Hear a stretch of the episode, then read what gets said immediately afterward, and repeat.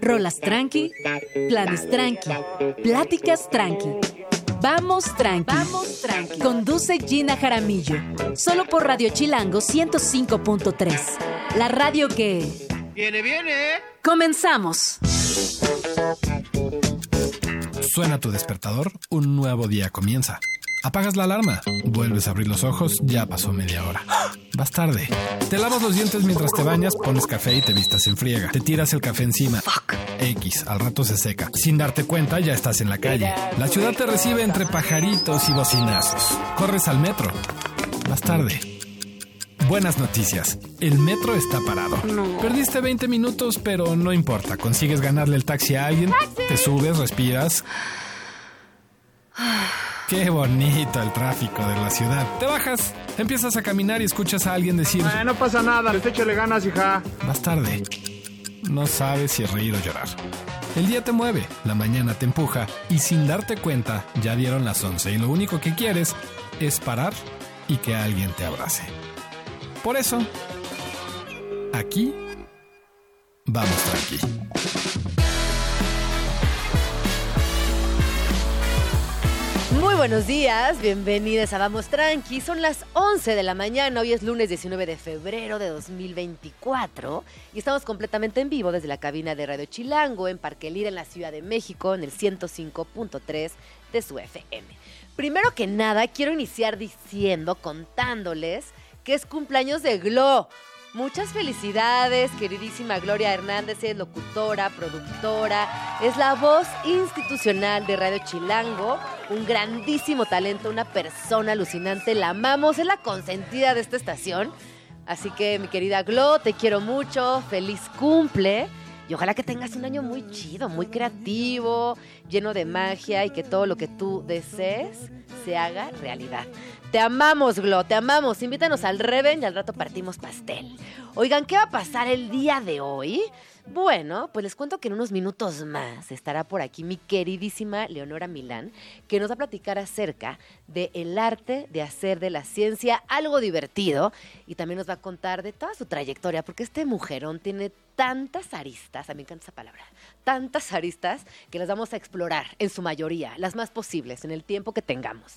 También estará por aquí Adrián Chávez, que nos va a platicar acerca de un tema que es muy controversial, que tiene que ver con aquellas palabras que utilizamos de manera errónea constantemente. Ya saben que no Chávez nada, es lingüista y siempre trae las mejores explicaciones para hablar de lengua. También estará por aquí Sebastián Acampante, quien nos platicará acerca de los códices, la tradición de los códices, su lectura correcta e incorrecta desde eh, civilizaciones prehispánicas y cómo actualmente son un componente importante dentro de la ilustración en Latinoamérica. Y también estará por aquí Ilse Hendrix en cabina para dar una pequeña... Es un palomazo, ¿no? Se va a echar un palomazo en cabina, eso es lo que va a suceder. Oigan, y para empezar, cuando son las 11 con 3 minutos, vamos con esta rola. Es una rola cumpleañera y se la dedicamos obviamente a mi queridísima Glow. Esto es Gloria de los Rocking Devils. Y volvemos.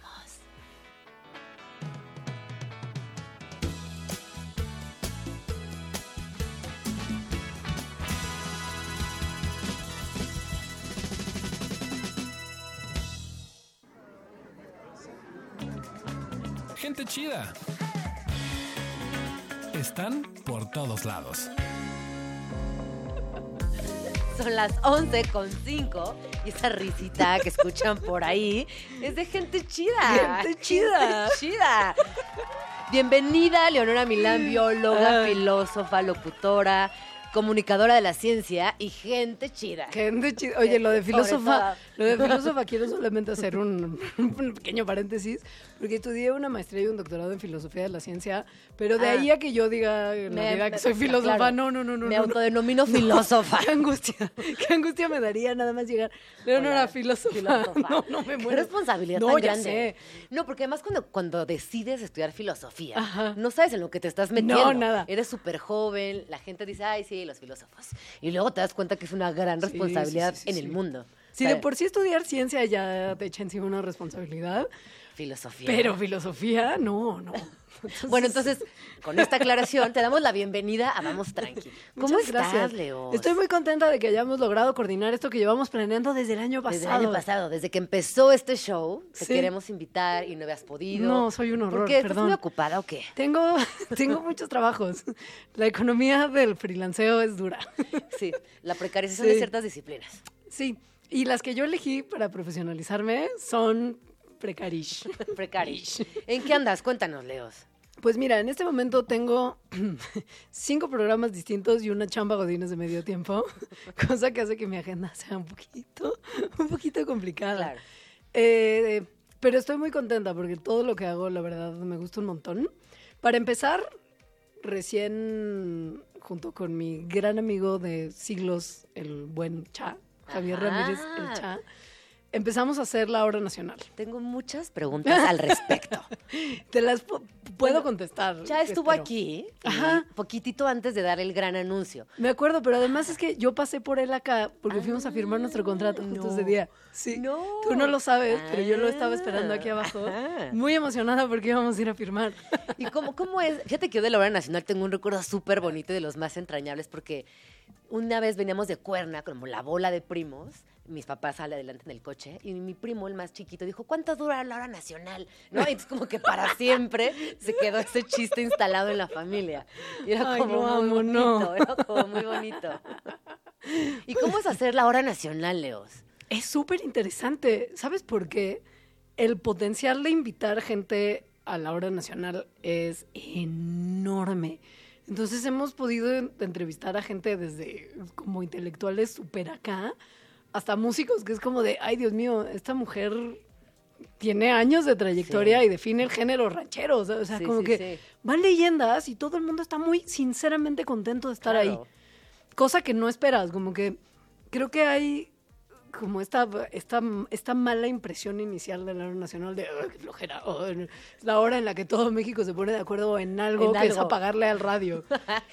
y a mí me ha dado la impresión de que toda la gente que va a entrevistas está muy contenta de estar ahí. Es que volviendo a la anécdota del primo, por ejemplo, eh, en esa, en- era como un pedazo de carretera donde obviamente no había Spotify, No. eh, ya el CD ya estaba más que escuchado y la hora nacional agarra en todos lados Claro. de este país. Lo llevan el nombre. es exacto. nacional, Entonces sí. es como tan, ajá, como bueno, escuchemos la hora nacional, ya. Sí. Y bien, y siempre es bonito escuchar la hora Sí. nacional para mí.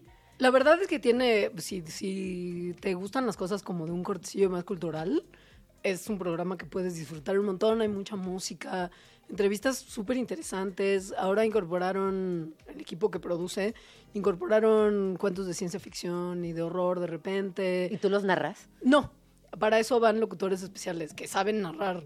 Una sabe contar chistes de, de mediana calidad, pero hay gente Hay que quien sí hace lo que puede. Exacto, hay gente que sí es como estamos como tratando de invitar actores de la- actores de voz, ¿no? Ajá. Que al final pues esa gente sí sí te habla bonito al oído.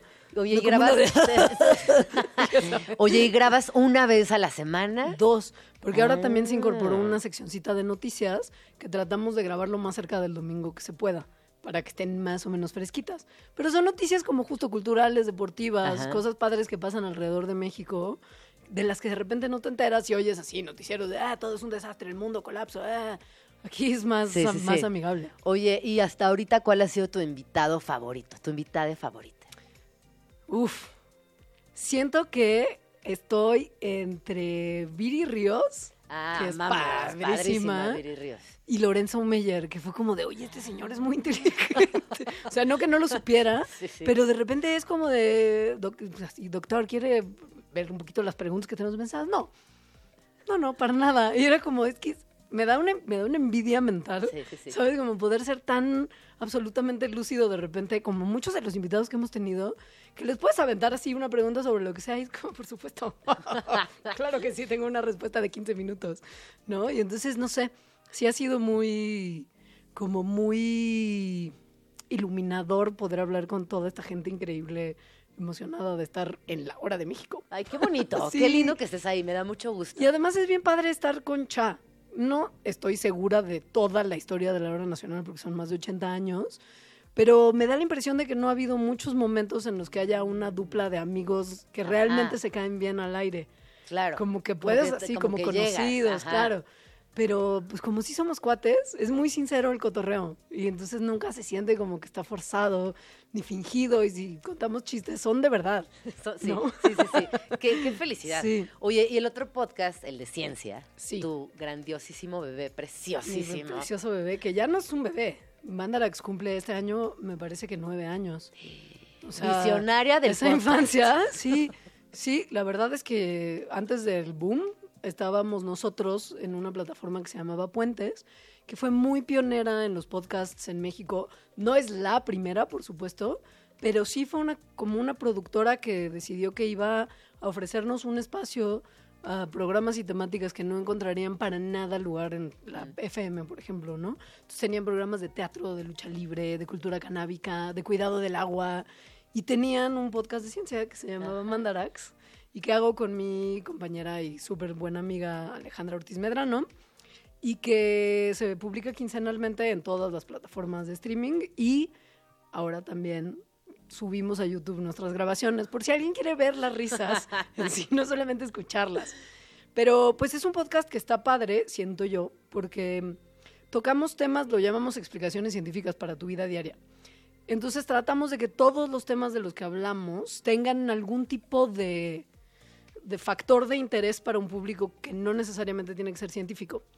Porque son cosas que si nos Sí. dan curiosidad a nosotras, que somos como muy metiches de lo que Sí, está alrededor, sí, le debe nuestra mente de interesar a un montón de gente que no, que no justo tiene que ser ni bióloga ni física. Ni Y a mí me encanta nada. porque también ya te lo había dicho en otras oportunidades, a las infancias les gusta mucho ese podcast. Yo con mis hijas todo el tiempo lo escucho en el coche Pero y raro. nos encanta. Somos, o sea, Nos nuestro encanta. enfoque de verdad es como es un programa para millennials como nosotros, Ajá. ¿no? Pero tanto eso como el libro que escribí con Alejandra, que se llama Ajá, La ciencia de la sí. pancita chelera, que además ese sí lo entiendo un poquito más porque, Porque está, brillantemente ilustrado Sí. por Sonia Lazo, que es una ilustradora salvadoreña que nos agarró la onda muchísimo y que tiene un estilo muy lúdico, que creo que a las infancias les cae bien. Sí. Pero que me digas que escuchas Mandarax con tus bendiciones, me, me llena el corazón Sí. de gozo, porque al final somos dos biólogas fritas que nos clavamos durante a veces más de una hora, sin parar, hablando cosas que no, no amenzamos, ¿sabes? O sea, no es como que bajamos el nivel para que... En casa les llamamos las doctoras. Mamá, ¿pones a las doctoras? Sí. Qué chido. Ahí están las doctoras. Qué chido. sí lo somos. Sí son doctores, que sí son doctoras. Mentira no es. Mentira no es. Y, y me Sí. parece que es eh, han encontrado también nuevos nichos y está buenísimo acercar a la ciencia a toda la banda. Sí, es un momento además, me da la impresión a mí por lo menos, de que hay cada vez más gente interesada en saber un poquito más. Y la ciencia, no sé si desde pandemia o un poquito antes, es un excelente tema como para ofrecerle a la gente como bocaditos de información para que, sabes, en sobremesa o lo que sea, puedan de repente, oye, escuché que Sí. tal dato científico. Sí. Y siento que hay cada vez más interés en la gente en buscar contenidos de ciencia en el mágico mundo del Internet, que es un poco de repente también una fosa séptica de desinformación. Exacto. Entonces, creemos que a nosotras nos han buscado tantas personas porque de alguna manera nos creen. A mí eh, durante la pandemia me, me causaba mucho conflicto que las personas no le, no le creían a los científicos. Dices, "Es que bajón. ¿en qué momento dejamos de creerle a los científicos, Sí. a les científiques, y empezamos a creer en cualquier otra cosa? Si la ciencia, a lo largo de la historia, ha comprobado ser siempre la salida exacta, correcta. Y a mí me, me daba mucha preocupación. Y es verdad que ahora veo que la gente se acerca más a la ciencia. A mí me, me da la impresión de que, bueno, además de que justo la gente tiene un montón de sesgos y de repente si quieres creer que lo que te está vendiendo tu vecina que le sirvió perfecto a su abuelita, que es como cloro diluido, te va a servir a ti y hay unas personas que te están diciendo en el internet que no, que no tomes eso que es peligroso, tú igual le vas a querer a quien te, con- quien te convenga más en ese momento, ¿no? O sea, esos sesgos los tenemos. Y siento además que pandemia en particular nos ofreció lo que puede ser visto como un arma de dos filos, que es al proceso científico ocurriendo en tiempo real. Porque si bien describiste los resultados de la actividad científica como tan positivamente, hay mucho que se queda desechado en el camino de la investigación científica. hay respuestas equivocadas, hay respuestas que creíamos que eran correctas y que después a la luz de nueva evidencia desechamos porque vimos que al final del día no respondían bien a la pregunta que nos estábamos haciendo. Y lo que hoy conocemos como más o menos cierto, porque el concepto de verdad ahí no, no- no- no jugamos con Sí, eso. no, no ¿Pa' vamos qué? con eso. Eh, lo que entendemos en un momento como cierto viene construido a partir de mucho desechado. La ciencia es una actividad humana falible, el conocimiento científico puede comprobarse que no funciona más y eso lo vimos ocurriendo en tiempo real en pandemia. Sí. Primero era como, ay, este virus creemos que es así. Dos meses después de, uy, no, ahora entendemos que es así. Y entonces la gente, al ver que la comunidad científica cambiaba de opinión, decía, no, es que ellos no saben de lo que están hablando, porque hace dos meses nos dijeron una cosa y ahora nos están diciendo otra. Y lo que creo que no sabían es que eso es justo la muestra de que la actividad científica está siendo correctamente realizada y que nos estamos acercando cada vez más a buen conocimiento, Claro. desechando lo que ya no funciona. Sí. Pero hubo mucha gente que lo vio como que, ay, la, gente que hace ciencia no tiene ni perra idea de lo que está diciendo. Y todo el tiempo se están contradiciendo. Y un día nos dicen una cosa y un día nos dicen otra. Pero lo mágico es que lo que estaban viendo era justo lo contrario. Es la prueba de que la ciencia funciona, ¿no? Entonces, creo que si, si se los hubiéramos explicado así en su momento, hubieran sido un poquito más generosos. Sí, no, y también creo que el factor miedo atravesó por completo eh, la situación pandémica. Sí. Y había como una gran división hablando de vacunas, ¿no? Claramente había quienes decían, no, Sí. es que la vacuna nos va a hacer daño porque obviamente la comunidad científica no tiene ni idea de lo que está sucediendo. Y luego la comunidad de las vibras que decía, no, por supuesto que no tienen ni idea de lo que están haciendo. Claro. Entonces era ahí como un debate entre la mucha gente que no se vacunó y otra Sí. tanta que sí lo hizo. Sí, sí, sí. Y que esto además condujo a una desconfianza muy grande en el resto de las vacunas, que es un, un- un ba- un bajón todavía más grande porque una de las cosas que ha hecho que la humanidad sea tan bollante como es Ujú, ahora Claro. es que nos hemos podido vacunar contra un montón de enfermedades que antes eran problemas de salud pública inmensos y que sí. mataban a un montón de gente y que ahora no lo creemos porque es tan lejano. Pero el que la gente empiece a desconfiar de todas las vacunas y no quiera vacunar a sus infancias contra cosas como el sarampión, habla de como la victoria de la desinformación y creo que el momento COVID contribuyó un montón. Y es triste porque ahora ves como, sí, epidemia de sarampión, nuevo brote. Y hay muchas infancias que la pasan mal porque son enfermedades feas, ¿no? Entonces, bueno, sí, el tema de las vacunas fue como el más delicado, pero fue, a la vez, esto es horrible, lo que voy a decir es horrible, pero como comunicadoras de la ciencia que somos, era muy interesante ver lo que estaba pasando. O sea, es feo porque le, le- le cobró la vida a un montón de gente. Se, el, el miedo que tuvimos todos y la angustia es algo que creo que no se nos va a olvidar nunca. Pero desde el punto de vista únicamente de la comunicación de la ciencia, fue un reto increíble. Sí, sí, sí. Hicimos cápsulas, tratamos de buscar la mejor información, fact-chequeamos. O sea, hicimos cosas que por la naturaleza de nuestro trabajo hacemos con, con menos profundidad, pero incluso participamos en un proyecto de CONACYT para comunicar ciencia COVID y fue, fue, te digo, es horrible decirlo, pero fue como muy emocionante estar del lado de, de- de- con- que teníamos la responsabilidad de que la gente supiera un poquito mejor qué estaba pasando Ajá. y quizás se le quitara un poquitín el miedo, ¿no? Oye, y ahorita que decías, ¿no? Que, que es fascinante en la chamba la- comunicar ciencia.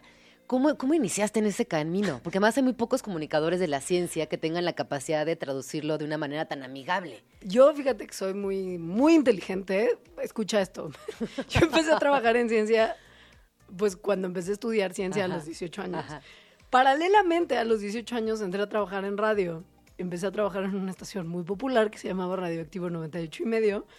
Y durante muchos años, porque yo soy una persona muy inteligente, tuve una carrera en medios completamente separada sí, a mi sí. carrera de la ciencia. Y cuando me invitaron a hacer un programa que se llamaba Creadores Universitarios en Foro TV, dije, Claro, "Ah, me caray". acuerdo de esa época. Sí, y fue como de, ah, Claro. mira, unir pero los si puntos. puedo, ay, si puedo combinar las dos cosas que he hecho. No, me río de mí, o sea, me río de mí porque es como de, tardé, se me fue esa tortuga 10 años, ¿no? Pero eventualmente llegué ahí. Y Creadores era un programa muy padre que se hacía en Televisa, coproducido por la UNAM. Claro, yo trabajaba en Narca en esa Ajá, época, ¿te acuerdas? Claro. Ahí estábamos. Y ahí estábamos y era, era bien padre porque pues quien hace mucho de la ciencia y cultura en México es la UNAM. Y teníamos cartas y puerta abierta a todo lo que hacía la institución. Entonces nos podíamos meter así hasta los camerinos de la compañía de danza, ¿no? Y hasta el, el más recóndito rincón del refri de este laboratorio increíble de investigación. Y era un programa bien padre porque era como un noticiero de ciencia y cultura en tele abierta que no es el lugar que se, haya esperaba, pero que está más, increíble. Sí, en Y esas que sería bueno que volvieran, ¿no? A mí me parece que sí. Yo me imagino que ya no me llamarían a mí porque querrían a alguien más universitario. y yo, oye, es hashtag señor Rorón. Eh, pero sí creo que era un contenido muy valioso que se extraña porque yo no he visto que corran así programas a tratar de llenar ese hueco que desafortunadamente fue generado por la pandemia. Fue uno de los programas que no sobrevivieron a la crisis importantísima que hubo en los medios en la época pandémica. Así que si nos están escuchando, por favor, aquí hay un proyecto que podemos acercarles de ciencia. Oye, y volviendo a tus libros, Ajá. de todo, o sea, de todos los lugares donde estás divulgando ciencia, ¿cuál dirías que es el que más te acerca a la gente o donde te recibe de manera más natural? Yo creo que, yo creo que es, yo creo que es Mandarax. Porque. ¿El cuál, el cuál? En- eh, yo creo que Mandarax Ah, es, es sí. donde la gente nos. Nos quiere más. Porque Ajá. siento que es también el, el lugar donde es más sencillo mostrarnos como en toda nuestra plenitud y fritez. Porque pues al final no, no tenemos ningún compromiso con nadie. Es un programa que hacemos Ale y yo como nosotras queremos y nadie nos va a decir que lo estamos haciendo bien o mal. Entonces es el proyecto más sincero yo creo que tengo, ¿no? De repente sí es como, si trabajas en un medio de algún tipo, pues hay, quieras o no, hay lineamientos que se tienen Sí, que seguir. Líneas editoriales. Pues sí. Sí, tal cual. O incluso reglas, o sea, de repente si a mí si me sale un improperio en Mandarax, pues es- Sí. no pasa nada. No es como de RTC de... tu, tu. Señorita Milán, ¿qué onda? ¿No? Tiene una Em, pequeña multa. un Sí, dinerito. un dinerito. Sí, pero la verdad es que también en algún momento hice unas capsulitas de YouTube que tristemente no he podido hacer más porque dinero qué hora? aprende ¿Y a algo qué hora? dinero. sí. Eh, pero eso también, ese por ejemplo, que tampoco estaba pensado necesariamente para infancias, resultaba muy sexy para ellas. Porque pues era como muy pues, lúdico también. Ajá. Y de repente era como, ¿por qué no sacas más cápsulas? Y yo no tengo dinero. Oye, hablando de, habla- hablando de reglas y Sí, demás, tenemos sí. que ir al corte. ¿eh? Normal, Y normal. volvemos. No se vayan. Estamos aquí en Vamos Tranqui. Estás escuchando Vamos Tranqui con Gina Jaramillo en Radio Chilango. Son las 11 con 28 minutos. Seguimos platicando con Leos, mi queridísima Leonora Milán. Que además nos conocimos hace como Millones de millones años. de años, como en la prehistoria. ¿sí? Yo trabajaba en 90.9 y tú eras nuestra colaboradora de arte. Ajá, de arte. Sí. Yo era estudiante de historia del arte. De hecho. Un bebé. Un bebé. ¿Y cómo han pasado los años y ahora Ay, somos sí. unas señoras? Sí qué somos. felicidad. Ay, Ay, qué todo felicidad. bien, Qué sí. bonito.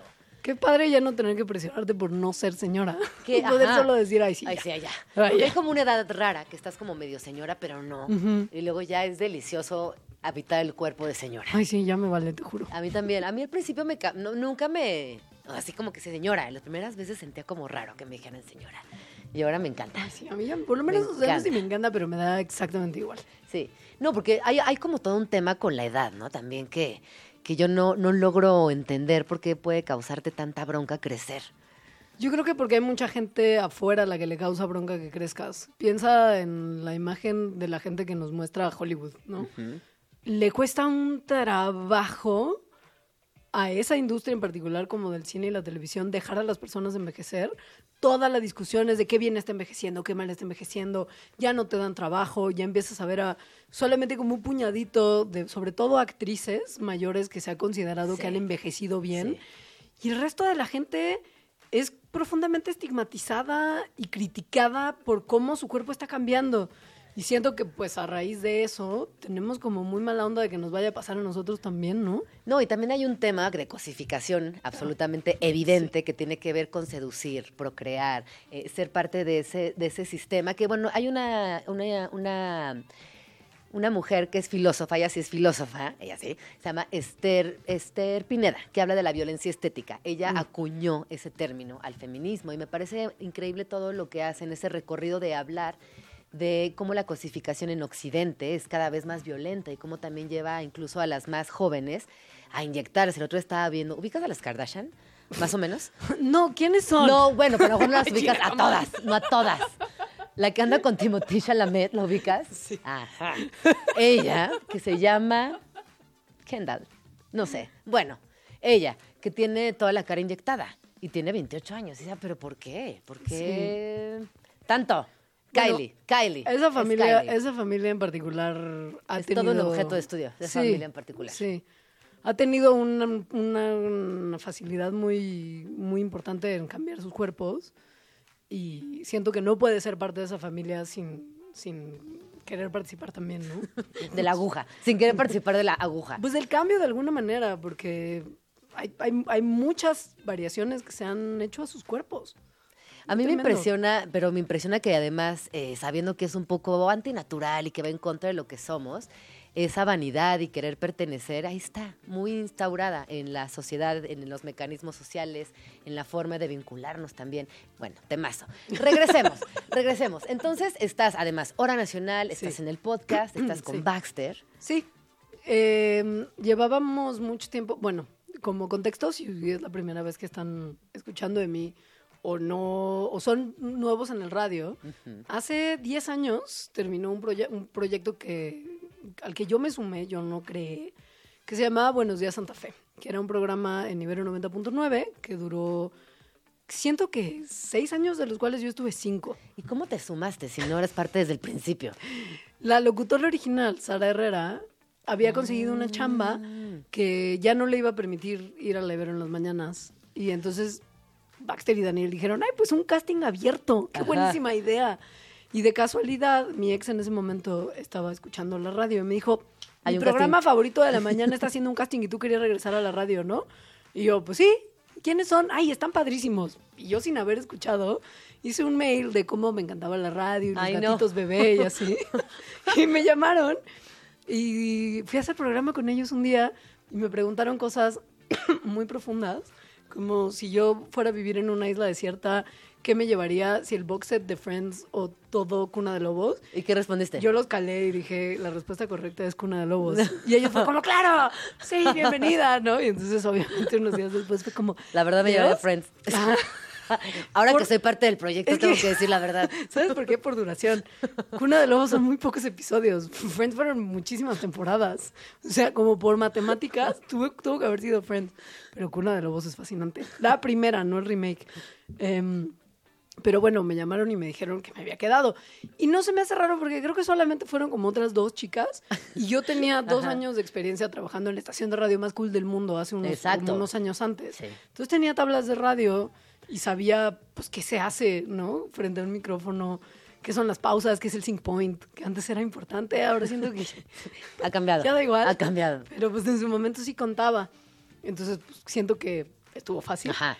Y que además teníamos muchísima química No, era al un aire. programazo. Era un programa. Era un Gina fue colaboradora. Ay, sí. Eh, pero la cosa es que después de que terminó, Baxter y yo nos quedamos con muchas ganas de volver a hacer algo. Y tratamos par de veces, pero él ha vivido fuera de México. Yo he estado en otros proyectos cuando él ha tenido más tiempo. Como que no habíamos logrado coincidir. Y ahora por fin como, fue como de, ay ya, bueno, vamos a hacer un programa en YouTube, porque no podemos hacer él y yo podcasts por nuestros otros trabajos. Ajá. Entonces hacemos un programa en YouTube con el que nos sentimos raros porque pues, Baxter está en Nueva York y yo aquí, entonces es un Zoom.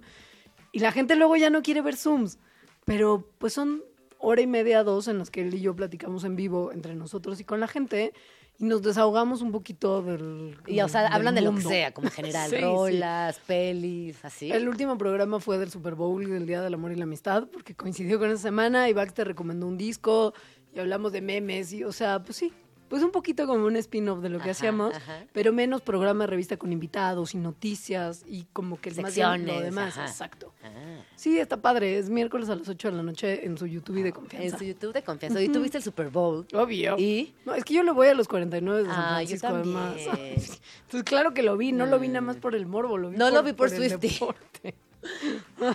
Ay, no. Entonces sí, sí, fue un momento, fue un, fue un domingo difícil. Fue un domingo muy difícil. Súper domingo, pero difícil. Fue muy difícil. Oye, ¿y te gusta Taylor Swift? Me... siento que no soy el target, Sí. pero la respeto un montón en muchas cosas. Jet privado, emisiones de carbono, no. Agitar el puño fuerte contra la explotación de los músicos, sí. Sí, Marketing strategies extraordinaria, súper sí. la más. Que su pasado quizá tuvo como unos tintecillos un poquitín racistas, tal vez eso no. Ajá. Es que es un personaje Más que bien da- eso no. Eso no. De hecho, eso no. Eh, Sí, como que es un personaje tan rico al que hemos estado siguiendo con tanto detenimiento que hay mucho de dónde examinar y hay partes de ella que me parecen fascinantes y hay partes de ella con las que obviamente no conecto, de otras simplemente me caen realmente mal. Su música, siento que hay partes de ella que me encantan. Por ejemplo, los dos discos que sacó en pandemia, que son Folklore y Evermore, me parecieron preciosos. Pero la parte más Shake It Up, esa no, no yo no soy el target. Ajá. Y esa es la parte en la que ya soy muy Sí. señora. ¿no? Sí, sí, sí. Em, pero sí, me parece, me parece que es interesante. O sea, siempre está pasando algo con ella. A mí me parece que eh, el- o sea, la, la cantidad de personas que mueve, o sea, la opinión, o sea, el poder de cambio que tiene respecto a ciertas opiniones. Y en el negocio, por ejemplo, vimos en el Super Bowl la cantidad de personas que, que vieron. De hecho, me acaban de dejar una playera aquí en la, en la estación el viernes que Ajá. decía eh, Swifty y el, el número del equipo del hombre, del novio, o sea, como alguien muy amable me la trajo, porque dije, oigan, pues sí, es muy interesante lo que ha hecho Taylor Swift. Sí. Sí, sí, me, sí me apantalla, la verdad. Eh, y creo que eso, o sea, como observar esos personajes con tanto poder en un momento tan mediático donde se pierden las cosas, Sí. sí está interesante. Muy. Sobre todo es muy interesante pensar en lo difícil que debe de ser para ella cualquier cosa y cómo lo ha logrado navegar con tanta elegancia. Sí. O sea, por ejemplo, está en el Super Bowl y se toma un chupito.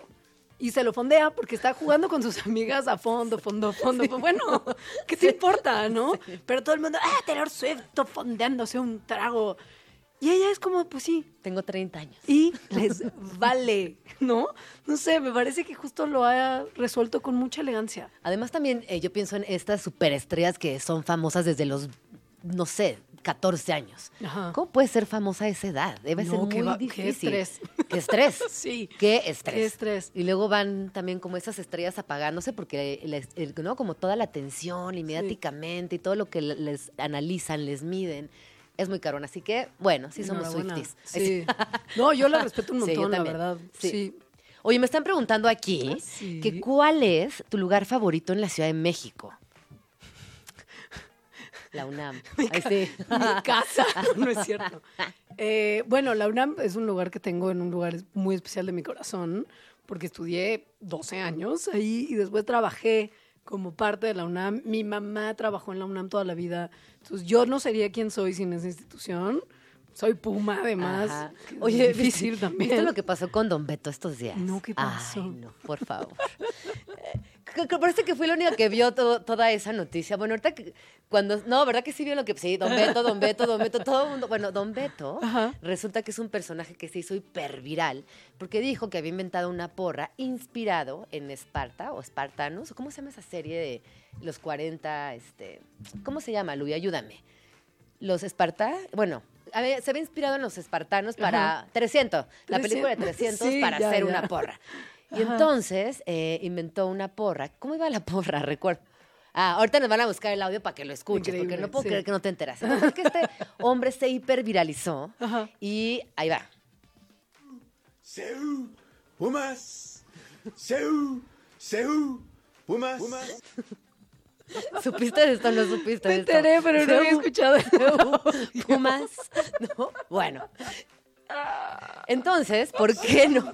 Seu, Pumas, Seu, Seu, No, parece un gato vomitando. Bueno, ¿por qué no?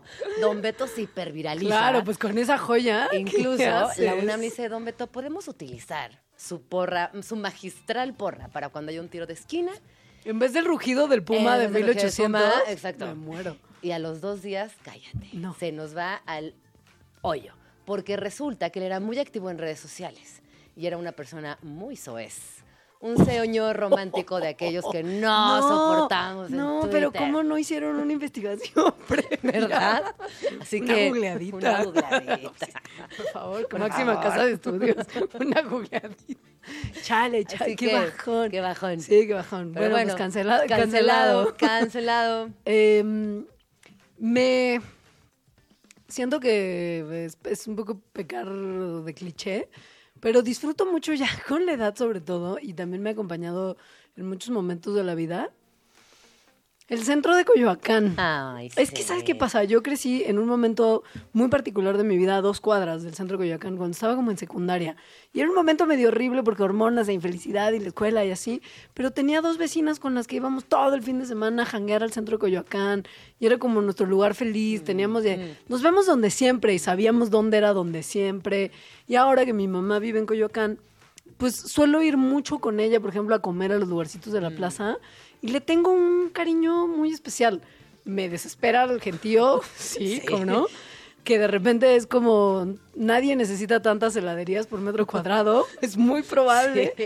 pero le tengo un cariño especial. Es muy bonito. Sí. No, y como comerte un churro relleno de él. Hace años no ¿En lo hago. serio? Siento asco, que, ¿eh? siento Ah, que me te vas a dar un coma diabético. Exacto, creo que no he comido tanta azúcar desde como el 2000. sí, pero, pero yo creo que sin problema, ¿eh? A mí me gusta el centro de Coyoacán Sí, mucho. Lo disfruto mucho, qué pena. No, pero por ejemplo, entre semana son jueves, Ah. no hay nadie, güey. Está no, perfecto. súper bien. Sí. Sí, tienen lugares además que, por ejemplo, con lo explotados que están los precios en muchos lugares de la Ciudad de México, en el centro de Coyoacán podrías ir a comer a un lugar que parece súper turístico y te sale la mitad de caro Sí. que te saldría ir a la Roma Condesa. Y es como, no, no, yo no, yo no quiero pagar más. Más. No, y es que esta, ciudad, eh, bueno, creo que el sur de la ciudad, para casi cualquier adolescente chilango, hay por lo menos un día que pasó algo muy bonito en, Sí. ¿no? en, en- en ese lugar y que está asociado directamente a quienes crecimos en esta ciudad. No importa dónde ibas, que ibas Total. lejísimos. Nos dicen por acá que el sur es lo mejor. Pues sí. Claro, sí, sureños, sí. sureños gana sur. sí, sí, sí, Exacto. sí. Oye, y nos están preguntando aquí, ¿cuál es tu garnacha favorita? Uh, el Leo? Ahí el Fue muy rápido, muy ¿no? rápido. Sí. ¿De qué? ¿De haba? ¿De No, requesón? frijol, De frijol, frijol. frijolito. Porque además los frijoles con nopales, pero que no estén babosos. Sí, se puede que estén como sequitos. Chido. Eh, el frijol y el maíz tienen una... O sea, hacen como cuando los comes juntos, hacen una sinergia muy buena en la que se forman muchas proteínas, como muchos aminoácidos, que los convierten juntos en una fuente de proteínas muy completa. Entonces siempre privilegio el- la garnacha con frijolito para darle al maíz el extra power y que me rinda más mi garnache. ¡Wow! Oye, doctora, y tengo una pregunta para ti. Ahorita que, Tú que eres bióloga. Tú que eres bióloga. ¿Qué tiene mi gatito en la piel? No, no, esos son los veterinarios. Me salió un rash, ¿qué es? No, no, no. Oye, no, pero por ejemplo, hablando de, de eh, ahorita que hablabas de, de lo, de lo que sucede cuando el frijol y, la- y el maíz, Ajá. pasa, por ejemplo, cuando un té, una pócima de estas de la gripa, si es real Eh, o no sabes. no lo sé. Supongo que dependería de los ingredientes y de qué tan frescos están. Porque es real que, por ejemplo, si hierves un jengibre y te tomas un tecito de jengibre, pues muchas de las, de las propiedades que tiene el jengibre, porque sí es una raíz que hace muchas cosas chidas, pues sí, sí se pasan. Pero como que tu bolsita que lleva en el súper varios meses y que antes estuvo en una bodega varios meses más, siento que ya no te va a hacer nada. Claro. ¿no? Pero creo que habría que ir caso por caso. Es el, el equivalente al depende de la especie. Exacto. Que contestamos un montón los biólogos. Oye, Sí. ¿de qué? Ah, claro. Oye, sí. por ejemplo, tu ruta en transporte público más amada. No se me va a olvidar nunca todos los momentos. No sé si más amada, pero que recuerdo como con más claridad, por uso además, era cuando en mis momentos de estudiante universitaria nos íbamos a acampar a playas hippies y teníamos que salir de la terminal del norte. Ajá. Entonces íbamos con mochilón de campamento, tienda de campaña y teníamos que transbordar en la raza. Y entonces eran como metros y metros y metros. Y metros y En metros de y la metros en ciencia. el túnel de la El ciencia. de Entonces era como esta es una pesadilla, pero mira qué padre el cosmos. Y tengo como, no sé si es como PTSD, pero lo tengo súper claro. Y era increíble horrible, porque era como de, claro que pusieron ciencia aquí porque es un martirio. Y con todo el cambio. Y de ida todavía, porque vas con ganas. Ajá, De regreso, manita. No, no, no, no. Ya con, la, con toda la, la- la- la- la casa llena de arena. Todo, sí, sacudido, los pies con piquetes. Ya sabes que te raspan en el tenis. No. Oye, ¿a dónde ibas a acampar? Tuvimos una época. ¿Mandé? ¿A Michigan? No, a Michigan nunca fui. Fui a varios, que tu Chacagua, que tu. Maruatan.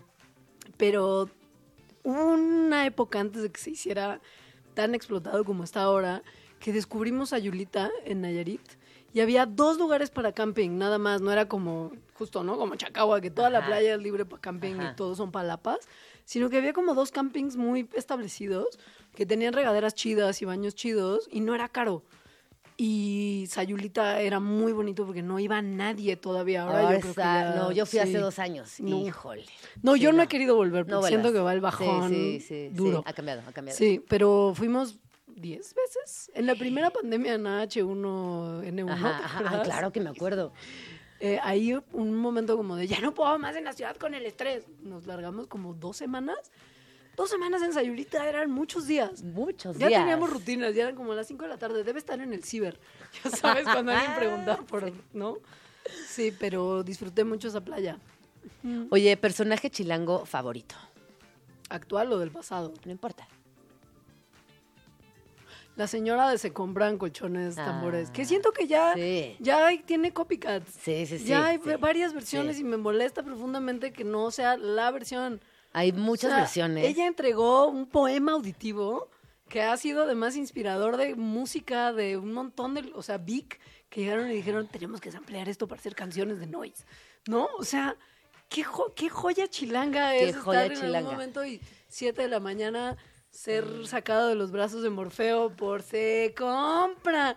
La amo. La amo. Y no sé si me cayó bien que la usaran para campañas publicitarias. Ajá. No Y sé. luego por aquí nos están diciendo que es en inglés, pero no sé si es real o eso es un meme. ¿Cómo que si es real, que hay en inglés en Ah, la condesa. seguro. Sí, no me extraña nada. no. Qué bajón, ¿Por qué? Qué bajón. Sí, te digo, No, a, mí, a mí el que me gusta mucho es el panadero con el pan, ¿te acuerdas? Panadero Sí. con el pan. De Tintán. Sí, pero eso ya es muy del pasado. Pero sigue sí. existiendo. En Sí, Lindavista sí, sí. Ah, tenemos panadero con el pan. Así que ese es mi favorito. Oye, edificio, fa- edificio chilango favorito. el edificio Basurto en la Condesa. ¿Por qué? Me Qué pareció bonito, qué elegancia, qué sí. elegancia. Siempre fue como, me encantaría poder en algún momento pagar vivir en el Basurto. Y creo que luego se dañó en 217 y se me quitaron las ganas. Sí. Pero me parecía el edificio más chulo. Pasaba enfrente y era como, ¿quiénes vivirán aquí? Qué hermosura de edificio. Como con ese hall hermoso, Ay, ¿no? Como sí, semicircular. sí. Nunca conocí un departamento, por ejemplo. Era solo como una cosa que vivía en Una fantasía, sí. ajá. Sí, pero siempre fue mi, mi turbo favo. Oye, ¿tu tianguis favorito? Mm, el de Tlaco, en la, en la Tlacoquemecatl del Valle. Tlacoquemecatl. Particularmente porque durante muchos viernes desayuné en los antojitos Mario, que recomiendo muchísimo y que además durante la semana tienen otros spots, no solamente ¿Pero se hay que ponen son en taquitos de michote? No, son garnachas surtidas y taquitos de como de bistec y campechanos. Ah. Pero, por ejemplo, los tlacoyos de frijol y los sopes, los sopes los hacen súper delgados, con tortilla del grueso de tortilla de quesadilla. Entonces es como una quesadilla abierta con un montón de quesillo y crema y queso rallado y lechuguita. Entonces es como una quesadilla turbo power con guisado que no sabes qué eficiente es. Para un viernes en la mañana que quizá el jueves te fuiste por un vinito. Cuando salías los jueves. Sí, cuando salía, uy, no, ya no se puede. Ya no se puede. Estoy Pero ya- es, es un tianguis muy completo que va desde tu ropa de marca que no es de marca. Ajá, me encanta, amamos. Hasta tus macetas, plantitas, fruta, verdura y todo lo demás. Es como un tianguis muy completo y como en mucho tiempo de mi vida vivía en la del Valle, pues era también el que, pues era mi tianguis. Ajá, tu ¿no? tianguis, ajá. Ujú. Oye, Leo, ¿y ahorita qué estás viendo? ¿Estás viendo series o no le pegas mucho a la tele? Es que veo un montón de series porque ahora en Convoy, donde tengo un programa de lunes a jueves, una plataforma digital que se llama Convoy Network, en donde vivimos muchos de los ex radioactivos. Empezamos un programa de series hace, no sé, siete, ocho meses, que se llama Los TV Guías. Entonces ahora puedo sentarme largas horas enfrente de la tele y decir, estoy trabajando, que es el sueño. estoy viviendo el maldito sueño. ¿Y qué estás viendo? ¿Qué nos Acabo- recomiendas? No, acabo de ver ayer el final de temporada de la cuarta temporada de True The Detective. True Detective. Cinco episodios nada más, o sea, fue una cosa breve, o seis, fueron seis episodios, perdón. Sí, sí, sí. Una cosa breve, al punto. Yo la tuve que estrés, ver uf, porque ajá. entrevisté a, a Jodie Foster y a, amo, a te Lisa. Y como que en un principio no estaba entendiendo de qué iba. Y los últimos dos No, capítulos. no, tre- ¿viste, el, ¿Viste el final de temporada? claro que Claro. por supuesto. Ocho en punto, así yo, No, ¿eh? no, no, como, no, como no, no, no. hacía desde hace años. Alucinante. Sí, Nos alucinante. encantó. Nos encantó. Es la segunda mejor después de la primera, Ajá, siento. sí, Si no han visto el resto de True Detective, no hay falla. Vayan a la 1 y a la última. Porque son temporadas independientes, no son, no es una cosa seriada. Entonces pueden verla, pueden ver la temporada Pero a que mí me quieran. encantó la primera y esta última. Sí, a mí también, justo. Siento que la primera más, porque además fue la novedad, pero esta es la segunda, sin, la segunda mejor sin bronca. Jodie Foster es Dios. Es Dios, literal. Pues nos vamos, Leos. Muchas Ay, gracias por venir a no, hombre. Vamos Tranqui. ¿Dónde podemos seguirte, escucharte, quererte? Yo hice muy bien lo de las redes sociales y entonces las tengo diferentes. Ah, ah, muy bien. Sí, muy bien. Lo hice muy bien. Entonces estoy en X. No, voy a seguir diciendo Twitter porque a Elon Musk le molesta que sigamos diciendo Twitter. Entonces estoy en Twitter como arroba leos y en Instagram y threads y esas cosas como Leos Robot. ¿Estás usando threads? No, Ah, pero pues ahí estoy. O sea, estoy. Eh, TikTok tampoco uso, Pero pero, ahí estoy. estoy como Leo Robot. Y en Facebook estoy como Leonora Milán Fe. pero usa, ¿qué usas? ¿Instagram? Sí, usas. Instagram, Instagram y Ex. Y ex. Twitter. Y Twitter. Twitter. Muy bien. Muchas gracias. Gracias Te amo. Gracias por venir. Ay, se nos fue un ratote. Perdón. 11 con 51. Vamos al corte y regresamos.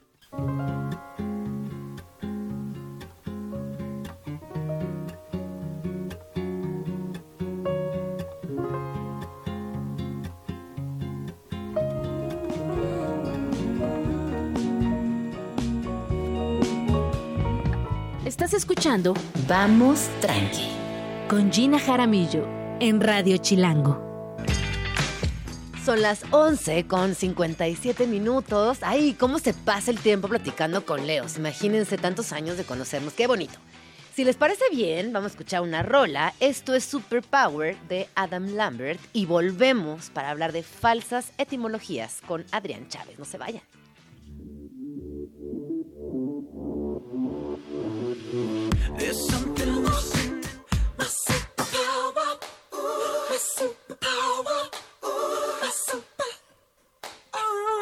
Son las 12 con 3 minutos. Ahí me escuchan, me escuchan bien.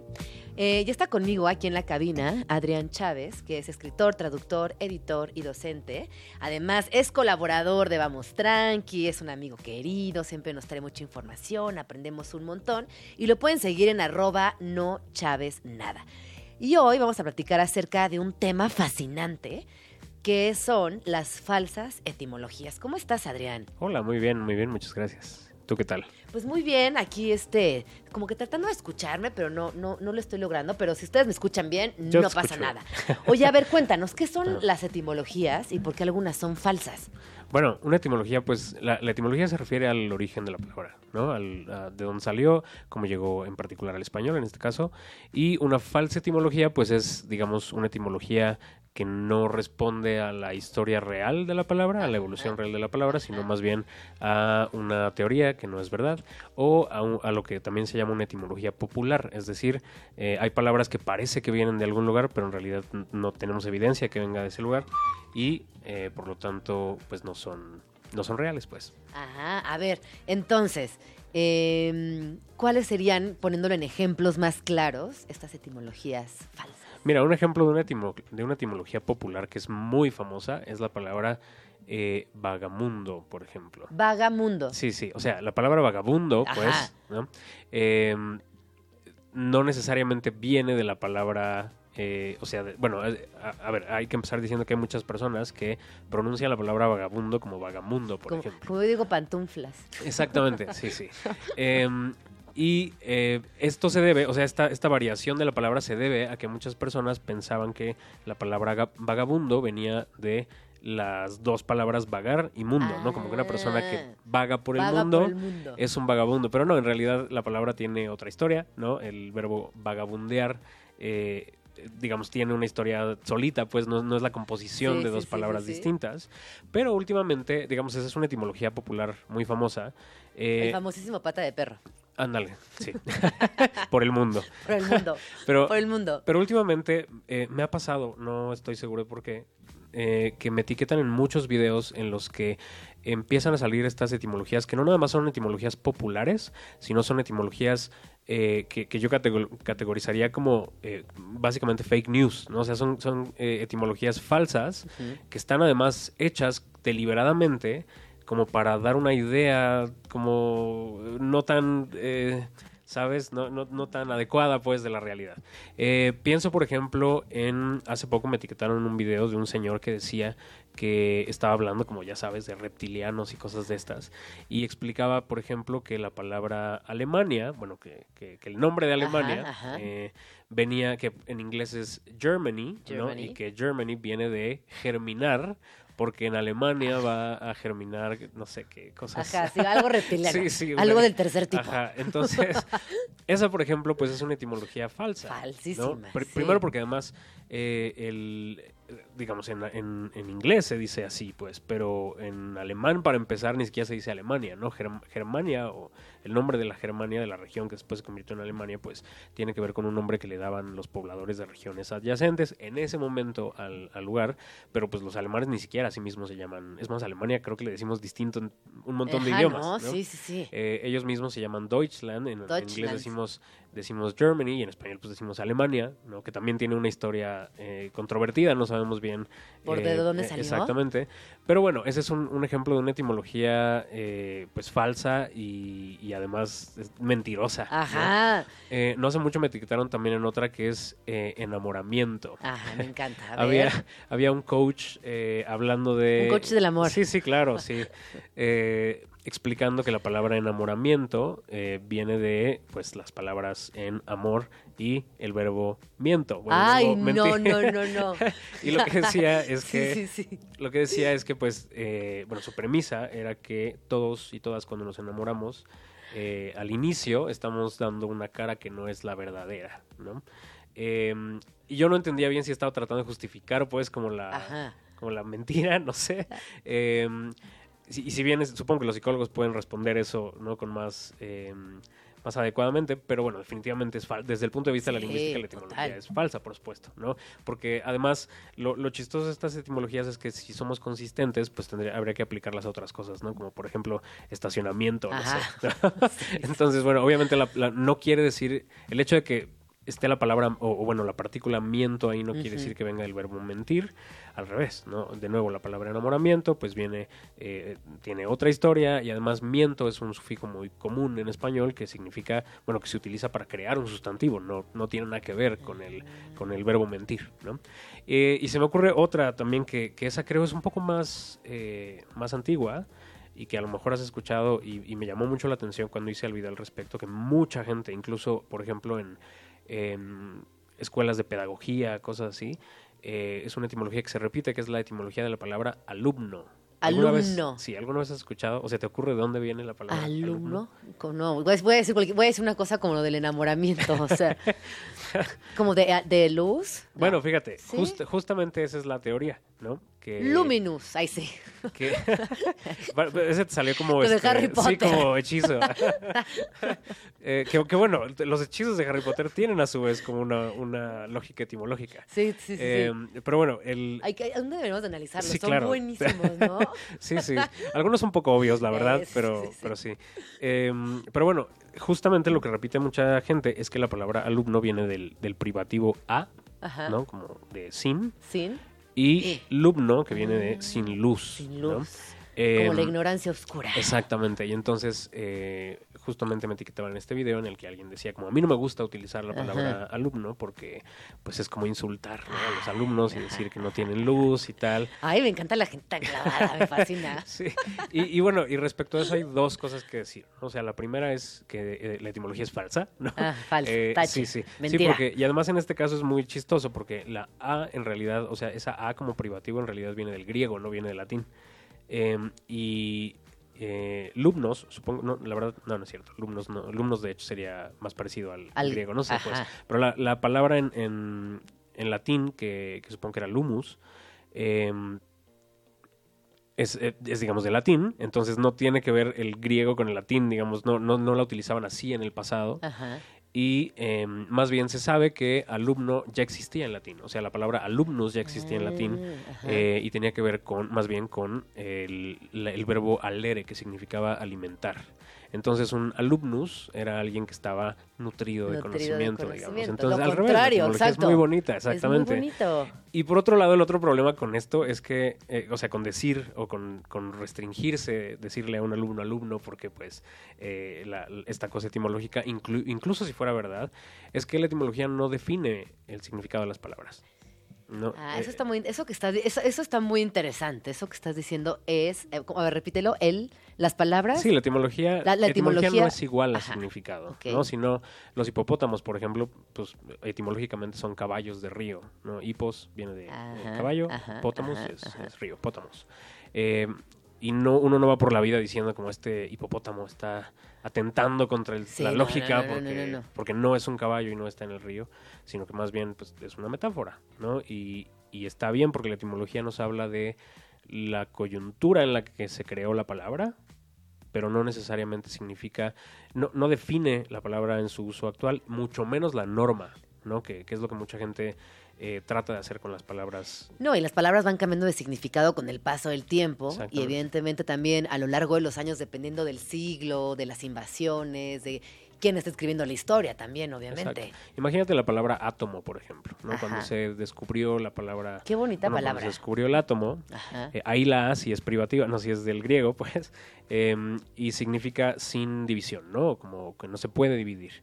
Eh, porque claro, cuando se descubrió el átomo, pues no, no se podía, o no habíamos ajá. descubierto todavía, ¿no? Que se podía dividir eh, el átomo en protones, electrones, neutrones, etcétera, y más allá.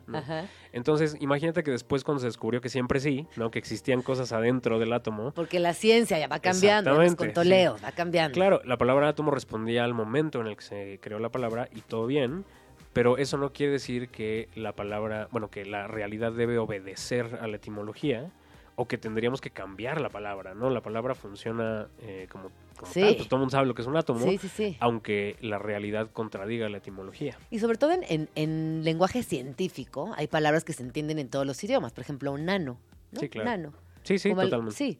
Y hay palabras que me imagino que también para el alcance de la ciencia y para que se vaya, no sé, pasando de generación en generación, es conveniente que tengan esas palabras universales. Sí, claro. Pero, e incluso en la, en la- Es algo que pasa, creo que lo hemos platicado antes, algo que pasa en, eh, con la palabra matrimonio, por ejemplo, ¿no? Que, el, eh, que ahí es donde está el problema, cuando se trata de utilizar la etimología como una especie de eh, criterio normativo para la realidad, ¿no? El hecho de que la etimología de matrimonio, por ejemplo, tuviera que ver originalmente con la unión de un hombre y una mujer, no tiene por qué normar otras Ajá. formas de matrimonio, ¿no? Que ese es el argumento que se utiliza como para tratar, el argumento lingüístico al menos que se utiliza para tratar como de denostar el, el matrimonio igualitario, es ese, ¿no? Que además es un poco conveniente. Ay, pero porque- ajá, exacto, qué conveniente Sí, irse claro, hacia la porque- raíz de la palabra que entonces no justifica. Sí, porque además el la matrimonium, el matrimonium latino en realidad implicaba otras cosas como una dote, como el hecho de que la mujer no tenía capacidad jurídica, por ejemplo, eh, entre otras cosas, ¿no? Por, por ejemplo, el matrimonium en Roma no implicaba y de hecho sospechaba del amor romántico, o sea, no, no se supone que estuvieran enamorados. O sea, por ejemplo, cuando yo digo mi marido, ¿qué, qué estoy diciendo? no sé, no sé dónde venga la... bueno, no sé, tú dime. Mi marido, el matrimonio. No, como que son palabras que en realidad tampoco sabemos exactamente Sí, qué claro. estamos diciendo, pero que sí determinan la realidad. O sea, Sí. tengo un marido y no por eso me estoy clavando ahí en las, ¿no? En, en lo más profundo de la palabra. Sí, claro. Sí, no, no, o sea, ah, de nuevo, la- el, el significado de la palabra lo determina la convención. Ajá. No la lógica, ni la historia, ni nada, ¿no? Porque la, una pero, palabra por ejemplo, puede decir mi esposa y mi esposo es muy gacho, ¿no? Bueno, a mí no me gustan esas palabras. No, esas palabras son muy feas. Pero, pero porque, digamos, es una percepción como subjetiva, no sé, Ajá. pero no, no hay nada con, con eso. Eh, De hecho, precisamente, no sé si esposo, que creo que sí, tenga alguna algún vínculo con las esposas. Ajá. No, No, de- de los del, de- del yugo ese. que, que, ojo, no sé si sea así o sea al revés. O sea, no, no me consta. No sé si más bien las esposas Ah, ajá. vengan de, de la idea de esposos. ajá, ajá. Em, y sí, te, te entiendo. O sea, a mí no, no me encantan las palabras, pero eh, eso no las hace ni mejores ni peores Sí. para nombrar esa realidad. O sea, Sí. al final es una Pero tú dices mi esposa, mi pareja. Sí, digo mi, mi- mi esposa. Es que, mi es que yo la tengo peor, o sea, porque la otra opción es mi mujer. Ay, sí. está peor, ¿no? No, y mi pareja no me gusta Sí, tampoco. no, no, no, no, es muy feo. ¿Ustedes Yo- qué dicen? ¿Esposo, esposa, pareja? ¿Qué aplican? Esposos, esposes, esposes. es- sí, esposes, sí, todo el mundo. Sí, sí. Hay que inventarnos Pero una yo siento nueva. que nos, hace surge. falta, sí nos ¿Eh? surge. Mi chavo, mi güey, ¿no? Mi roomie. Mire, ¿qué? Hay que inventarnos una nueva. Sí, Mi yo, rorra, aquí dicen mi rorra. yo esto lo he hablado mucho con mi esposa. Creemos que hace falta una, una buena actualización de los de la forma de llamarle estos vínculos oficiales. Y porque también depende de con quién estás, es la que usas, ¿no? Sí, sí, pero sí, yo siempre Mi sentido- viejo, es que mi vieja, mi viejo, no, no sé. Sí, mi está- vieja, siento que los hombres lo dicen cuando están solos. Sí, sí, no, que sí. no, no, no le dices así a tu, a tu suegro, por ejemplo, como "Ah, le dije a mi vieja que No. no. Y también como que siento bien. que mi vieja en otros países es mi mamá, es como tu Exacto. jefa. Sí, exacto, sí. A mí me encanta decir mi jefa, a mi mamá. Para- a tu mamá. Me encanta. Bueno, pues, está bien, Sí. si hay consentimiento. Sí, sí, sí. Pero, pero sí, bueno, y yo creo que el, el- bueno, sí creo que nos hace falta una palabra como para Nos hace esos hay que actualizar, hay que actualizar Sí. esa palabra. Sí, que digo, para empezar hay que actualizar el concepto quizá, que ese es el problema. Pero, pero bueno, o sea, pensando en que el- el- la palabra matrimonio pues empieza a nombrar otras realidades, no significa que la palabra no pueda mutar de significado o, o que, o que le deba algo a su etimología. Ninguna palabra le debe nada a su historia, ¿no? a Claro, su sí, etimología. sí, sí. Entonces, pues si una palabra cambia porque los, los usuarios deciden que cambia, pues Adelante, bien. todo Ajá. bien, todo bien. así es. Me gusta esto de las etimologías. E- Y además está. Es muy interesante también cómo el paso de los años, o sea, más bien como el tiempo. A ver, no, ¿cuál es mi idea? La que quiero concretar. Cómo las palabras aguantan el paso del tiempo. Si bien hay algunas variantes por ahí y ajustes, dependiendo del lugar o, o la zona geográfica donde habitemos, han sobrevivido muy bien, ¿no? El latín es un idioma antiquísimo. Sí, el latín es una cosa extraña porque no, o sea, digamos, es una lengua muerta en el Ajá. sentido de que no hay hablantes eh, nativos de latín desde hace ya muchos siglos. Muchos siglos. Pero em, no deja de ser una lengua que, además de que obviamente funciona para pues la medicina, este, El derecho. Harry Potter. Eh, sirve para muchas cosas. También es cierto que em, las palabras, muchas palabras que eh, nacieron de ahí siguen evolucionando y siguen adquiriendo como significados. Pienso, por ejemplo, en la palabra versus. que es una palabra directamente tomada del latín, en español al menos, ¿no? En italiano, por ejemplo, la palabra versus e- evolucionó hacia verso, o en francés hacia ver, por ejemplo, que significan ambas hacia. Y ese era el significado original de la palabra versus, o sea, versus significaba eso, hacia, hacia algo, ¿no? Em, y en español, por ejemplo, de hecho, importado del inglés, la utilizamos en el sentido de oposición. Sí, sí, sí, ¿no? como Por de ejemplo, confrontación. Exactamente, y es, es interesante cómo eh, la idea de hacia se convirtió como hacia eso que confronta Sí. y por lo tanto se empezó a utilizar en inglés primero, ¿no? Como contra y luego de ahí le importamos al español y es de hecho el significado antónimo al Ajá, original, ¿no? Porque ajá. hacia, digamos, tenía una connotación, si no positiva, al menos neutral y hoy en día utilizamos versus en términos negativos y pues Claro. no pasa nada, ¿no? Es nada más como una palabra que se pasó al lado oscuro. No, no pero es súper fascinante la historia, ¿no? Eh, ayer estaba en mi desvelo, insomnio, súper estresada, viendo una historia de Calígula. Y como las múltiples versiones, ¿eh? Todo mi tipo, todo mi tipo de situación cuando tengo insomnio. Y entonces pensar en Calígula me llevó a lo siguiente, es cómo los, los seres humanos hemos preservado nuestra historia, con mucho recelo, siempre escribiendo, siempre ocultando, eh, tratando de siempre justificar lo que ya vivimos en cierta era. Y que Sí, luego claro. las palabras, a pesar de los malos entendidos, siguen vigentes Sí, también. to- de hecho, justo la palabra, bueno, el nombre de Calígula, por ejemplo, que hoy tiene una connotación ¿Cuál? El nombre de Calígula, pues. Ajá, O sea, hoy sí. escuchas la palabra Calígula y tiene connotaciones como. no sé, Intensas, sí, ¿no? O sea, exacto, es muy sí. intenso. Depende de qué, Ay, no sé por de qué producto Calígula, audiovisual hayas visto. Sí, Ajá. sí, sí. Pero puede ser, o sea, te puede dar como estas vibras de como poder, de, de alguien deschavetado, de Ajá. este li- libertinaje, ¿no? Como todas estas cosas de, de- de miedo incluso. ¿no? Sí, O sea, sí, sí. Era, un- era un gobernante No, y murió de pues. una manera atroz Sí, claro, también. sí, sí. Busquen cómo murió Calígula. Sí, pero Calígula, el nombre de Calígula, o sea, en realidad es un apodo. O sea, Calígula no se llamaba Calígula. No, no se llama Calígula. Tenía ocho nombres, ya sabes, Ajá. como todos los Césares.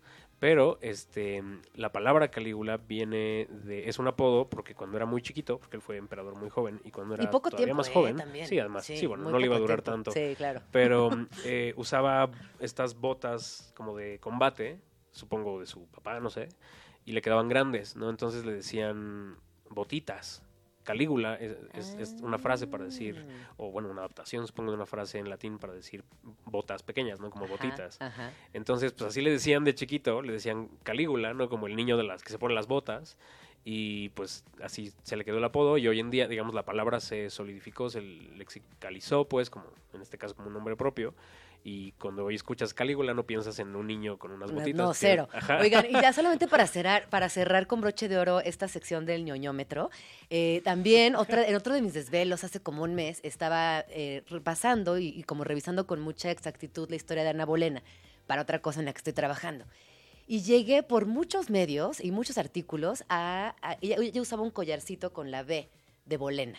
Y que a, a la moda eso ha impactado a lo largo de la historia. Desde que Ana Bolena utilizó esa B hasta las Swifties que hoy usan letritas en sus collares y pulseras, ha tenido un impacto importante. Así que ya es el primer registro de una persona que utilizó a manera de moda, o sea, como por verse bien y como por eh, darse a destacar, su letra en el cuello. Guau, Así mira, que- muy histórico todo. Bueno, cerramos, cerramos el, el ñoñómetro. Muchas gracias por venir, No, al Adri. contrario, ¿Dónde podemos gracias. seguirte? Me encuentran como arroba no Chávez nada en TikTok, Twitter y Threads. Tampoco estoy en Threads, pero Como estaba que escuchando. siento sí, que Threads no jaló, rato, siento sí, que Threads no. fue, o sea, como que sí, los primeros tres días fue muy emocionante. Siento que es para nativos de Instagram. Ah. Los, los que venimos de no, otro siento lado. que es para nadie. A ver, voy a a meter a Aquí alguien está usando threads, threads. No, nadie, nadie, nadie. Es como real. ¿Cómo es be real también? ¿Te acuerdan? Be real. Como que fueron be real unos días. y Sí, luego todos ya, entramos a ver eh. qué onda Sí, y ¿qué onda? luego ¿Qué onda? nos Es muy difícil. Uno no puede administrar tantas redes sociales. Sí, no, no, no. Se nos va la vida. Bueno, Muy bien. muchísimas gracias No, por gracias venir. Te queremos mucho. Nos vemos pronto. Ya saben, arroba no Chávez nada. Y vamos a escuchar el viaje de Plastical People y volvemos.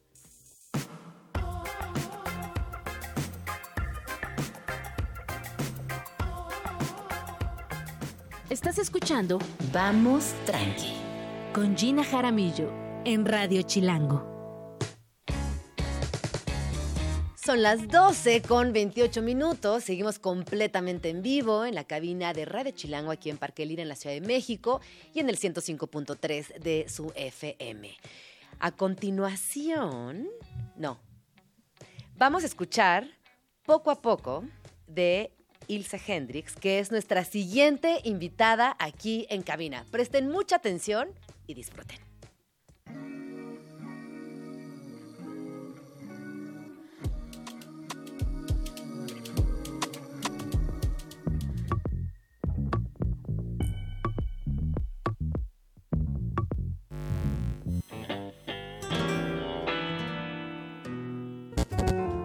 Música en vivo en Vamos Tranqui.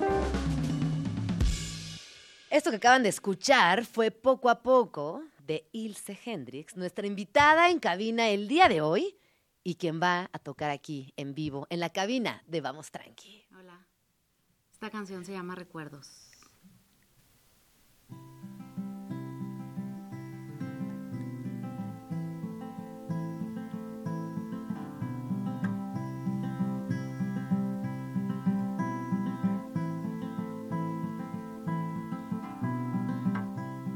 Tu recuerdo de Ramón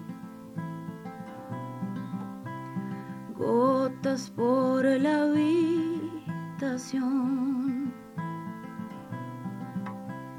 Ya no hay nada de calor,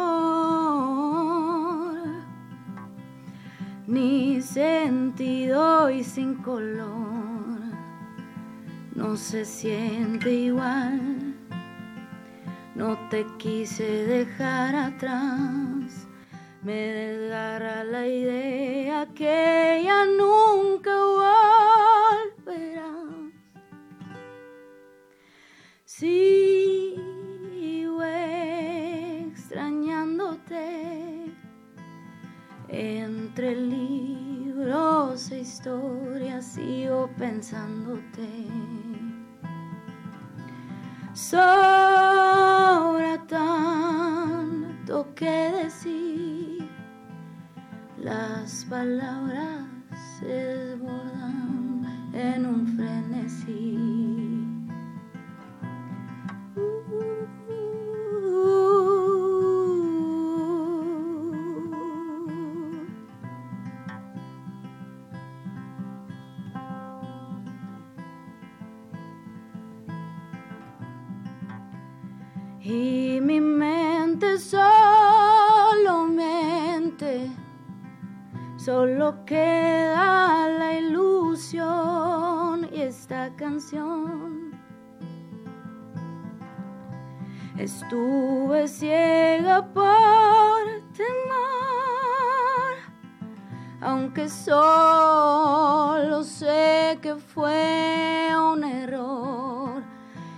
Está oxidado, quedó en el pasado. Yo no sé si volveré a amar como lo ayer. Sigo extrañándote. Entre libros, líneas, brillos, sigo pensándote.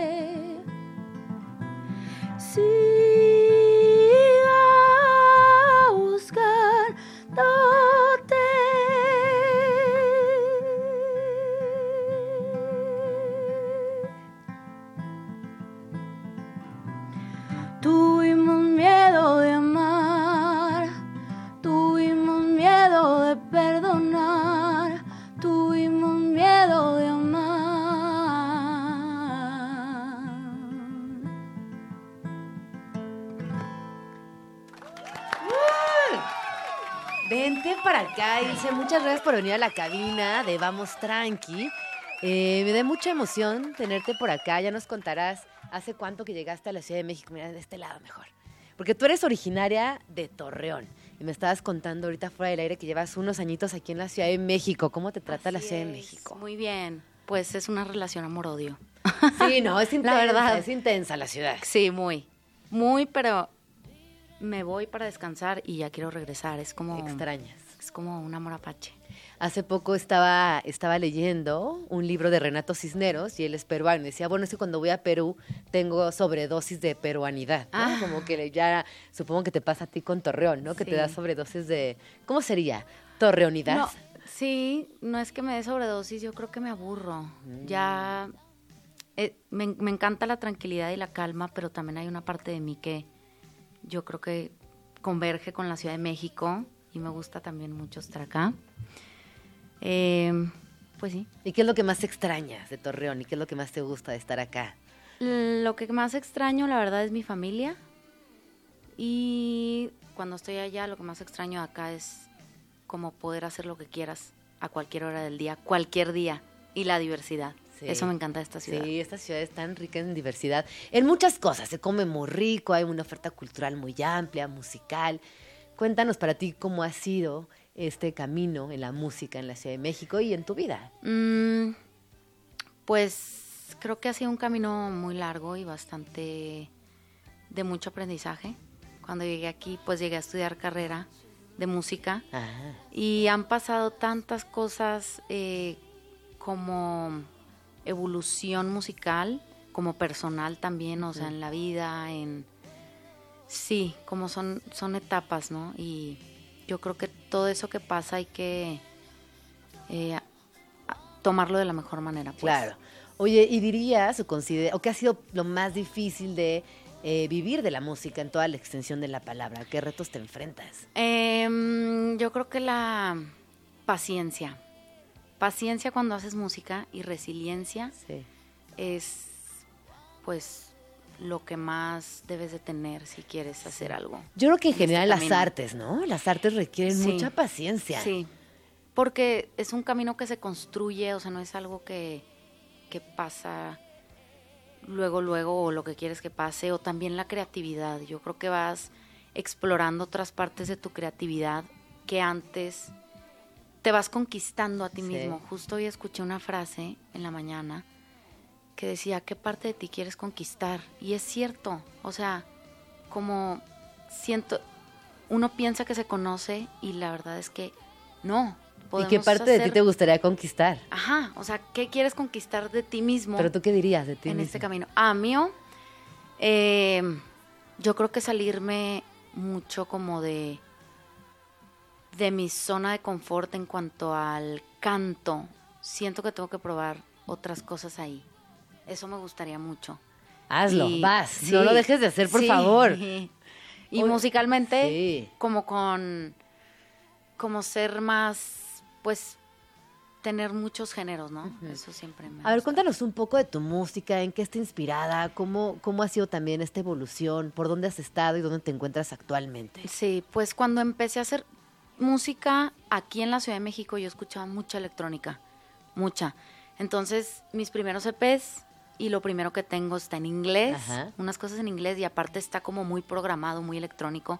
Me encanta, pero ya no es donde estoy ahorita definitivamente. O sea, eh, mi primer álbum que saqué en el 2022 tiene una, una, un mix entre lo programado y lo tocado en vivo, que es como una transición. Y en lo que estoy trabajando ahorita es casi todo orgánico, que es algo que yo tenía muchas ganas de explorar por ahí, de, de entrar a ese mundo como, como más natural, como más, este, sin tanta programación. No estoy Ajá. peleada con ninguno de los dos, sí, es simplemente sí. un, como un, eh, pues sí, una aventura de creatividad y de ver qué, qué puede salir de eso, ¿no? Pero sí. Y tu instrumento base es la guitarra, es en lo que tú más cómoda te sientes, Sí, por así decirlo. la guitarra. Y cantando. Ajá. Ahí es donde te encuentras. Oye, pero tú estás bien chiquita, ¿no? ¿Cuántos años No crees que sé, tengo? no sé. A ver, Ay, adivina. no, calcular. Sí, no sé, 28, 27. No, No. más. ¿Más? Pero dejémoslo. Ay, dejémoslo en 27. Para mí 27. 27, dejémoslo en 27. Te, te ves muy chiquita. Por eso me, me- me- me- me entusiasma mucho también escucharte, porque quiero hacerte la siguiente pregunta. ¿A qué edad o cómo descubriste que la música era un talento que tenías y que querías explorar de manera profesional? Mm. Sí, he can- canto desde los como 10, 9 años. Estuve mucho tiempo en ópera, en Torreón, en una academia ajá. de unas este, rusas que estaban en la... Eran la era la primer violinista de la camarata de Coahuila. Y eran súper estrictas, entonces, Qué la verdad... También la historia de ella sabe estar buenísima, Sí, ¿no? sí, sí, sí. Y se llamaba Tchaikovsky. Eh, estuve como cinco años ahí cantando pura ópera y cuando llegó el momento de estudiar yo no me quería dedicar a la ópera. O sea, me encanta, yo creo que es una gran formación vocal, pero pues yo quería hacer pop, rock, o sea, mi música, ¿no? Yo componer, yo crear y todo y la carrera de óperas es muy demandante, aunque es muy bonita. Y pues yo creo que justo ahí al momento de estudiar o de ver qué iba a hacer, fue como, pues lo que más me gusta hacer es, Sí. es cantar. Y es hoy, por ejemplo, ¿quiénes dirías que son tus influencias? O esas bandas que son predilectas y que llevas muy cerquita del corazón y también que de repente agarras cosillas por ahí. Sí, pues escucho mucha música, pero definitivamente mis favoritos es Radiohead, Ajá. me encanta, y las cantantes afroamericanas. Me gusta mucho Era James, me gusta mucho Nina Simone, eh, cosas nuevas también, Lian Lavas, Clio Soul, me gusta MKG, como que siempre estoy tratando de... de Pero mujeres, ¿te gustan nuevas. mujeres referentes? La verdad sí, pues hombres también, Ajá. pero me gusta cuando una mujer me causa un impacto y me gusta lo que está haciendo con su música. O sea, me siento identificada. Claro, pues. sí, sí, sí. Oye, ¿actualmente en qué estás trabajando? Sé que traes por ahí un proyecto sorpresa, no sé si nos puedas contar de eso, si aún es, es- es temprano. Eh, es un álbum nuevo y lo único que les puedo decir es que es muy orgánico. Mm. Ajá. Y es todo. Ahora sí que este álbum lo produje todo yo. Nada más fui a grabarlo al estudio. Entonces es algo muy personal. O sea, como no hubo muchas manos de, de mucha gente como mi álbum pasado. Que invité a varios productores a coproducir conmigo. Eh, quise que fuera algo como muy personal. Como algo Más introspectivo. más introspectivo. Oye, y a, y a la distancia, ¿no? Como poniendo eh, esos dos procesos sobre la mesa, ¿qué, qué notaste en ti que cambió? De querer invitar a todo mundo y la colaboración y tal, a decir, oye, es el momento. que quiero justo con esto que estoy grabando quería lograr un sonido más homogéneo que todo que todo el álbum se escuchara A ti. a mí y a la misma batería a la misma guitarra o sea que tuviera como una unión. Mi voz en, en mis cosas pasadas creo que es la unión de todo pero los estilos son muy diferentes y las producciones y los instrumentos y todo. Entonces en esto muchos álbums que me gustan eh, creo que tienen esa homogeneidad y o están grabados con un productor o el produ- o sea, quería explorar ese camino de hacerlo todo como más eh, pues yo creo que más a la de antes. Que ningún proceso está mal, ¿eh? Claro, sí. Ninguno. No, No, como, como decíamos hace ratito, ¿no? Cada proceso creativo en realidad responde a una época en la que tú te encuentras. Claro. Hasta en una. Hasta te diría que emocionalmente eso se refleja y es bien Sí, obvio. sí. Y luego ya con los años dices, ay, qué chistoso que estaba tan introspectiva. O ay, qué buena onda que estaba tan introspectiva, ¿no? Quisiera volver a estar ahí, ¿no? Sí. Como cada momento es súper mágico y súper bonito. Y eso lo veremos reflejado también en, la, en las rolas. Oye, a propósito de rolas, ¿quieres tocar otra rola? ¿Quieres presentar otra rola? Queremos Eh, escucharte más. Quiero presentar, Luna Blanca, podría ser. sí, Luna Blanca. ¿Pero te la avientas o la escuchamos? ¿Qué prefieres? Eh, no, la escuchamos. La escuchamos. Preséntala, preséntala, por favor. Cuéntanos un poquito de la historia de Luna Blanca. Eh, Luna Blanca la coproduje con un amigo que se llama Andrés. Y pues la verdad la luna es algo que me gusta y creo que impacta en nosotros como a la porque somos agua, ¿no? También como al, al mar y así, entonces es algo importante en nuestros procesos y en la vida, creo, entonces le hice esta canción a la luna y pues espero que les guste. Yo soy Vamos a escucharla. y esta canción se llama Luna Blanca.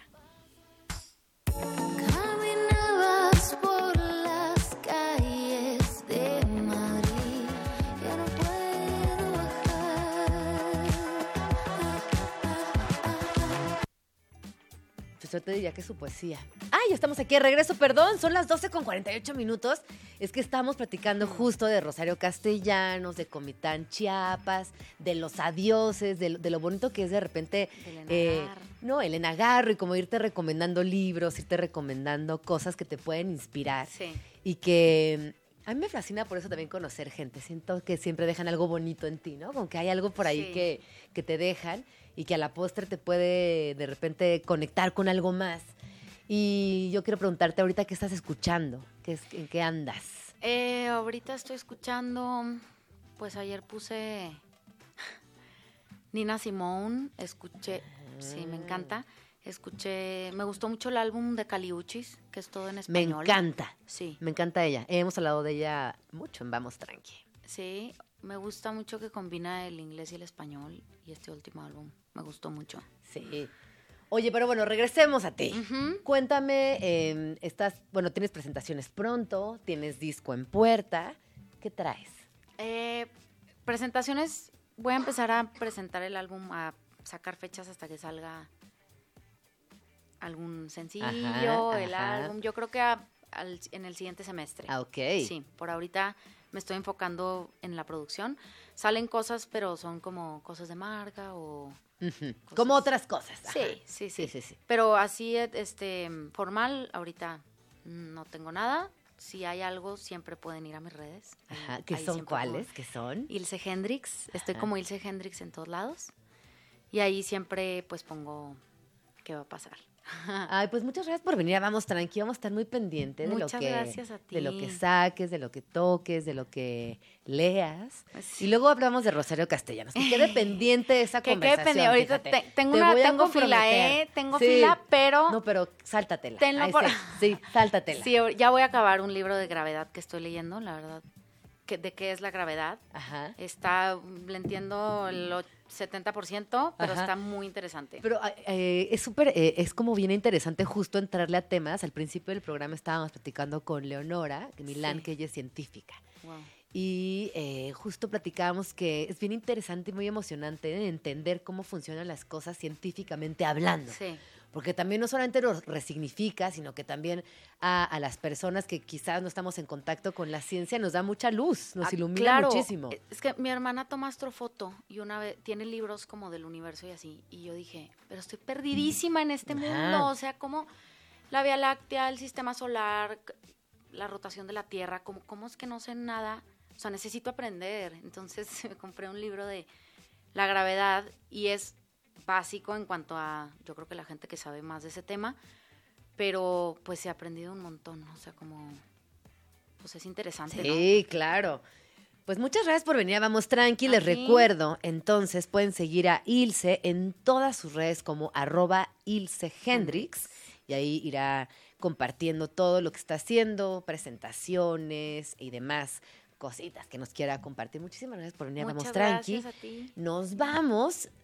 Eh, otra vez, muchas felicidades a Glow, la consentida de Radio Chilango, la persona más sonriente, buena onda, luminosa y la voz oficial de Radio Chilango. Así que, queridísima Glow, que tengas un día precioso, pero sobre todo un año increíble, creativo, luminoso, sano y que sigas igual de chida que siempre. Te amamos mucho, Glow. Feliz, feliz vida, mi reina. Nos vamos. Se quedan con Nacho Lozano en Esto No es un Noticiero y después ya saben con toda la programación de Radio Chilango que está increíble. Y nos escuchamos mañana en punto de las 11. Yo soy Gina Jaramillo. Gracias a toda la equipa por hacer posible este programa y pásenla bonito, que tengan una semana chida. Hasta mañana. Por las.